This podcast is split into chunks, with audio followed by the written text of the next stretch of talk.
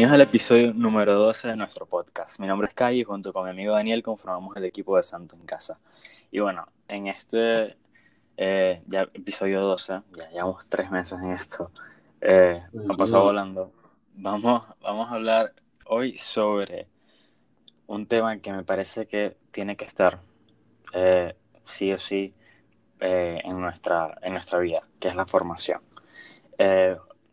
Yo pienso que la formación, o sea, para poder ser buenos hijos de Dios, tenemos que tener dos cosas. El plan de vida, que el, como este, uno, no, no me acuerdo si fue en el, episodio, en el anterior episodio, este, el plan de vida es lo que son las prácticas de piedad que uno hace, que es la oración, este, la misa, el rosario y todo esto, y también la formación. ¿Y por qué digo que es la formación? La formación este, o sea, me, me, imagino que todos saben, pero para el que no sepa, es enterarse, como enterarse de las cosas, por así decirlo, de una manera muy simple. Eh, formarse en, en, un tema. En este caso, bueno, obviamente el tema es formarse en, en Dios y también en, cualquier ámbito de nuestra vida. ¿Por qué? ¿Por lo digo? Porque no, se, no podemos amar lo que no conocemos. Muchas veces pasa que este, que queremos algo, por así decirlo, y no, y no lo queremos, pues, y, no lo sabemos.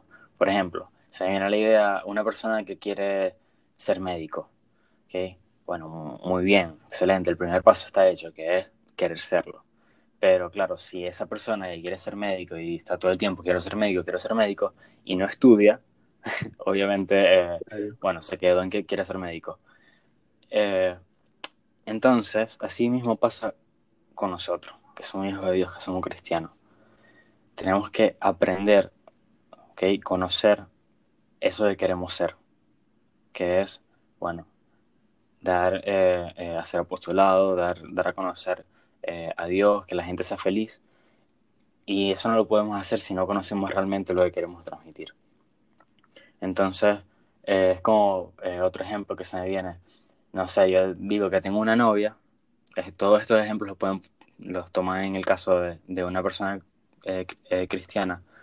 Yo tengo una novia y yo digo que la amo, ¿ok? Pero no la conozco, ¿ok? No hablo con ella, no sé quién es, solamente dije que era mi novia. Obviamente, este, bueno, no la estás amando, o sea, te estás creando algo en la cabeza y ya, pues, este, y no es la idea. Y bueno, ahora que toco este tema también, eh, muchas veces pasa y como nosotros no conocemos realmente lo que, quere lo que supuestamente queremos, ¿ok? A veces, en el caso de la novia, a lo mejor te llega alguien y te dice cualquier, cualquier cosa sobre ella. Y como obviamente tú no la conoces, entonces te lo puedes creer. Entonces, claro, tú como conoces a tu novia, tú dices, mira, mi novia es incapaz de hacer eso. Este, y, y bueno, entonces por eso me parece importantísimo, aparte del plan de vida, tener formación, tener formación para conocer y amar. Claro, con ese ejemplo que tú dices de, conocer a la novia, yo me estoy acordando de, un programa que a veces veo con, mis papás, se llama Alerta Aeropuerto, que es básicamente este, policías que, que consiguen pasajeros que, que, llevan drogas, les consiguen las drogas y les dicen, si este papel se torna azul, es positivo para cocaína. Bueno, entonces, una vez pasó que tipo consiguieron a, una, como que un chamo que estaba como medio sospechoso. Entonces le preguntan como que, bueno, ¿quién te compró los pasajes? No, mi novia. Ay, ¿dónde conociste a tu novia? Por internet. Ah, y, ¿y cómo se llama, cómo se llama tu suegra? Y el tipo no, no sabe. No, no sé cómo se llama tu suegra. Ah, ¿y tu suegro cómo se llama? No, no sé. Ay, ¿cuál es el segundo nombre de tu novia? Eh, no, ni idea. Entonces ahí los policías se dieron cuenta que la novia no, no, no era su novia, claramente, porque porque no la conoce. O sea, como que fue un ejemplo vivo que literalmente los policías asumieron que no ama a su novia porque no la conoce. Entonces, ¿qué pasa? Que, que, a ver, ser cristiano, ser católico involucra muchas cosas, ser apostolado, este, rezar, pero una de las cosas que involucra es, enamorarse de Dios. Yo creo que es una de las, es como la piedra angular, enamorarse de Dios. O sea, más que, no puedes hacer apostolado si no te enamoras de Dios, no puedes ser feliz con Dios si no te enamoras de Él, ¿entiendes? Es como una base. Y por eso el tema, por eso el ejemplo de, conocer a Dios. Y, Y tomando el, el, concepto que puso Cayo, que fue perfecto, enterarse de las cosas, te tienes que enterar quién, quién es Dios, quién fue Jesús, qué hizo, por qué lo hizo. Y cuando en verdad te enteres quién es Jesús, cuando en verdad te enteres, no, no que tengas una idea, no, cuando en verdad te enteres, yo te aseguro, y, y Cayo y Santo en Casa, y todos te aseguramos que, que no hay retorno. O sea, no hay vuelta atrás. Cuando te des cuenta que Jesús libremente decidió, o sea, no, no fue que lo obligaron, no, no, no, decidió morir por nosotros para salvarnos y para que nosotros fuéramos felices, y o sea, la muerte más dolorosa de la historia, básicamente, físicamente me refiero. O sea, cuando te das cuenta que él decidió eso y empiezas a entender las circunstancias de por qué lo hizo, cómo pasó, cómo Dios Padre tomó esa decisión para Dios Hijo, Dios Hijo la aceptó.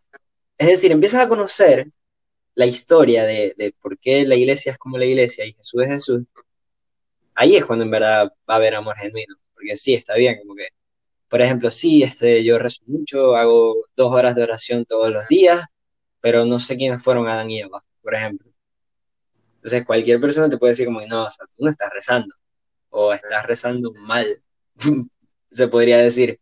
Entonces, por eso es como importante conocer conocer esa, esa, historia de Jesús para poder enamorarte genuinamente, porque si no, no, vas a llegar a ese punto que, que, todos deberíamos querer llegar o que si quisiéramos ser buenos católicos, ser buenos hijos de Dios, ese debería ser como nuestro fin.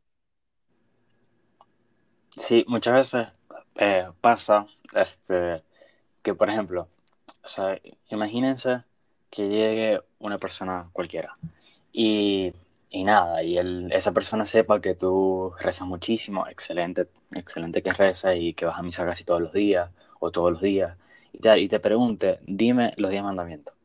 Algo súper simple. Y tú, no se lo sepas, y, tú no se lo sepas decir. Esa persona va a quedar como que eh, este... este Algo está fallando.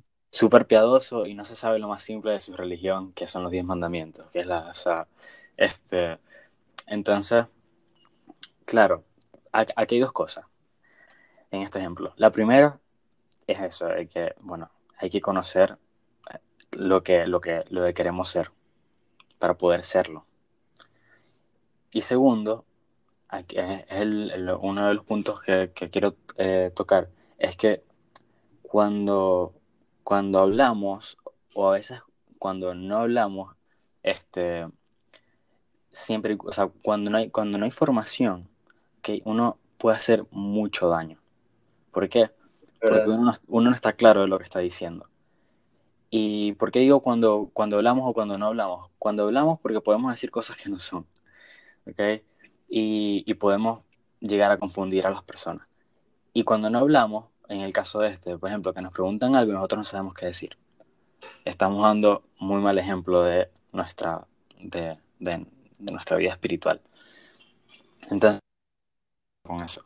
Este, otra cosa que, quería eh, hablar, bueno, que quiero hablar, este, es saber y poder enseñar. Y en, el, en el Evangelio eh, hay, una, hay una parte, lo leí hoy, no me acuerdo exactamente en qué, en qué, en qué lugar está, pero dice que Jesús hizo y enseñó. O sea, primero hizo y después enseñó. ¿Okay? ¿Por qué? Porque, este, o sea, si tú quieres transmitir algo, ¿okay? primero tienes que enterarte, tienes que aprender, tienes que hacer, porque nadie da, nadie da lo que no tiene. Entonces, eso es muy importante, enseñar a los demás la alegría, ¿verdad? De, de, de saberte hijo de Dios. O sea, en, definitiva es hacer feliz a los demás. Eh, y hay que, hay que formarse para ser portadores de la verdad. Y también, a veces pasa que uno, uno dice, ay, pero qué fastidio, que si leerse este libro, que si aprenderse esto, que... Aprenderme los mandamientos en orden y los frutos del Espíritu Santo. Sí, qué, qué fastidio, qué tal. Y bueno, o sea, no, no es cuestión de que si fastidia o no fastidia, es saber que es nuestra obligación hacer el bien. ¿okay? Es nuestra obligación enseñar lo bueno es nuestra obligación ser portadores de verdad, es nuestra obligación como hijos de Dios este, ser apóstoles, ¿okay? ser apostolado, porque aunque nos dé fastidio, estamos clarísimos que es lo que hace feliz, ¿okay? que, es el, que es lo que hace el bien. Eh, un amigo me dijo justamente hoy, y cuando lo escuché dije, nada, esto lo tengo que decir, es que em, una persona una vez, o sea, se dio cuenta de que su, un, profesor se dio cuenta que sus alumnos no sabían absolutamente nada de geografía. No sé, empezaron año escolar o algo, no sabían nada de geografía. Este, pero él no, él no era profesor de geografía. Entonces, él lo que hizo fue, aunque no le gustaba la geografía, él todos los días se planteaba, mira, yo me voy a, aprender, yo me voy a leer este libro de, geografía, una o dos páginas al día, para yo poder enseñarle a mis alumnos. Entonces, me pareció bueno y bonito la, actitud de esta persona, que aunque le daba fastidio, él sabía que estaba haciendo el bien. Entonces, esto, esto es lo que tenemos que pensar cuando nos estamos formando. Nos dé fastidio o no nos dé fastidio. Saber que lo estamos haciendo por, para poder ser eh, portadores de esa alegría y de, bueno, y de, enseñar el Evangelio. Claro, y con esto entra un tema de que uno tiene que tomar iniciativa. uno en la, en la vida cristiana, o sea, estamos hablando de formación dándole un aspecto a la vida cristiana, pero lo pueden trasladar a su vida de estudio, por ejemplo. O sea, cuando están estudiando una carrera em, y les toca una materia que no, ustedes están claros que no les va a servir en la carrera, o ustedes creen que no les va a servir la carrera, obviamente da fastidio. Y es como, ¿para qué tengo que estudiar eso? Yo le preguntas al profesor de tu cátedra, profe, ¿por qué tengo que estudiar eso? Lo más probable es que te diga para aprobar. y ya, pero bueno, uno tiene que aprobar. O sea, si quieres ser doctor, tienes que saber, no sé, historia, por ejemplo. Exacto. No, no es solamente aprobar, sino es que quiero ser un buen doctor. Exacto. Este, pero entonces, como que uno tiene que tomar iniciativa, porque ¿qué pasa? Que si, por ejemplo, no sé, Cayo es mi mejor amigo y Cayo no está muy formado en la iglesia, entonces, de, sobre, bueno, no en la iglesia, Cayo no está muy formado en, en, sumas, Cayo no sabe sumar. Entonces yo le digo, mira, Cayo, mañana, mañana hay un taller de, para aprender a sumar, ¿quieres venir conmigo? Y Cayo me dice, no, pero es que me da fastidio, no quiero ir. Bueno, voy a ir para complacerte a ti, por ejemplo, me dice Cayo. Entonces, nada, yo llevo a Cayo al taller y tal, Cayo aprende a sumar. O sea, la semana siguiente viene el taller de las restas. Bueno, Cayo, que viene el taller de las restas para que vengas y tal. Y dice, no, no, no, qué fastidio y tal. Pero voy a ir, voy a ir para acompañar. Sea, va porque, porque yo le invité. Entonces después viene el taller de las multiplicaciones y, y yo, a mí se me olvida invitar a Cayo. Por, por X o Y yo no lo invito. Entonces, ¿qué pasa? Cayo no va a ir. No tomó iniciativa, entonces como él no tomó la iniciativa, no va a aprender a multiplicar, entonces no va a poder ser ingeniero, porque no quiso, no tomó iniciativa. Entonces, ¿qué pasa? Está bien que cuando a ti te invitan a algo, que, o sea, en el, en el ámbito de la formación, cuando a ti te dicen, mira, vamos a tener esto para que te formes y tal, es bueno que, a pesar de que tú no quieras, tú digas, ok, voy a ir por, porque es lo mejor para mí, por mucho, no porque me están invitando y no porque, porque, o sea, hay veces que dan muchas ganas, pero todos estamos conscientes que son las más veces, son más las veces que no dan ganas de ir a formarse. Este, uno tiene que ir como por iniciativa propia, o sea, que te salga del corazón, que te salga la libertad, que lo decidas tú. Que, que Cayo no, no prenda a sumar porque Daniel lo está obligando, no, que Cayo prenda a sumar porque a pesar de que le da fastidio, lo quiere hacer porque sabe que lo va a necesitar en el futuro o quizás no lo necesite en un futuro, pero es como que lo que, lo que tiene que hacer en el momento. ¿Entiendes? O sea, no sé, me parece bastante importante como tomar iniciativa y que, cada uno sea propietario de las decisiones que toma, sobre todo en este ámbito, que sea propietario de la decisión de formarse. Sí. Este, es que estaba, mientras estabas hablando de eso, estuve, estaba pensando que uno si se da cuenta, ajá, uno, este, uno hace oración y tal, pero, ajá, como ya lo dijimos al principio, a veces uno no conoce realmente la vida de Jesús, porque no lee. Este, y qué excelente que las prácticas de piedad. Pero entonces, cuando uno se da cuenta realmente de quién, como lo dijiste tú, Daniel, de quién es Jesús, de a dónde voy, de qué es lo que tengo que amar, ahí es donde uno realmente dice, o sea, yo amo esto no porque me lo dijeron, porque me lo dijeron mi papá, me lo dijo mi mamá, porque el, el cura o la monja de mi colegio me lo dijeron, sea, yo amo esto porque yo lo conozco, porque yo lo leí y yo quiero seguir esto. Entonces, aquí cuando tú dices, aquí es donde hay una convicción, aquí hay una convicción de amar, no es porque alguien me lo dijo, sino porque en verdad yo estoy viviendo esto. Entonces, obviamente para eso hay que tener esa, esa iniciativa de querer conocer. Y bueno, para terminar, que ya se está terminando el tiempo, saber que eh, la formación puede ser muy fácilmente oración. Como decía San José María, una hora de estudio es una, es una hora de oración. ¿Por qué? Porque cuando uno le pone ese motivo sobrenatural, ¿verdad? A eso tan, tan eh, cotidiano, este, uno ahí realmente se está santificando. Cuando tú estás estudiando para ser un médico, estás estudiando para ser ingeniero, arquitecto, y tú dices, mira, yo con, con, mi trabajo profesional voy a servir a mucha gente. Y para poder servir a mucha gente de la manera más perfecta, este, o sea, de la manera que más, que como, como Dios quiere, yo, bueno, yo tengo que estudiar bien, tengo que ser un excelente estudiante, tengo que formarme bien en lo que quiero. Entonces, eso es una muy buena motivación. Y aprovechar la capacidad que, Dios, que nos dio Dios para conocer. Porque para algo tenemos razón, para algo tenemos cabeza. Entonces aprovechar eso de que, de que tenemos esta, esta, este don, esta gracia para conocer muchísimo y poder amar de verdad.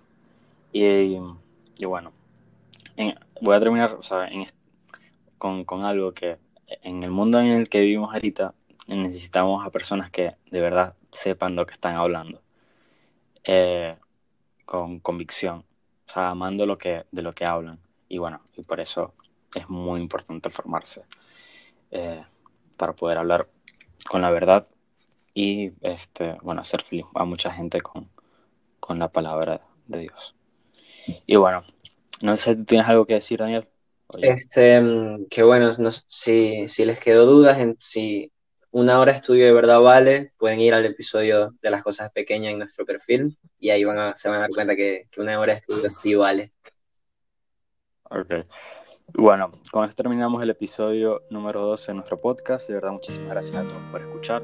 Espero que hayan disfrutado. Pueden encontrarnos en YouTube, en Spotify, en nuestro canal de Telegram, en Twitter y sobre todo en nuestra cuenta principal de Instagram, arroba santo en casa. Todos son arroba santo en casa. Rezamos por ustedes y espero que poco a poco vayan diciéndole que sí. Adiós.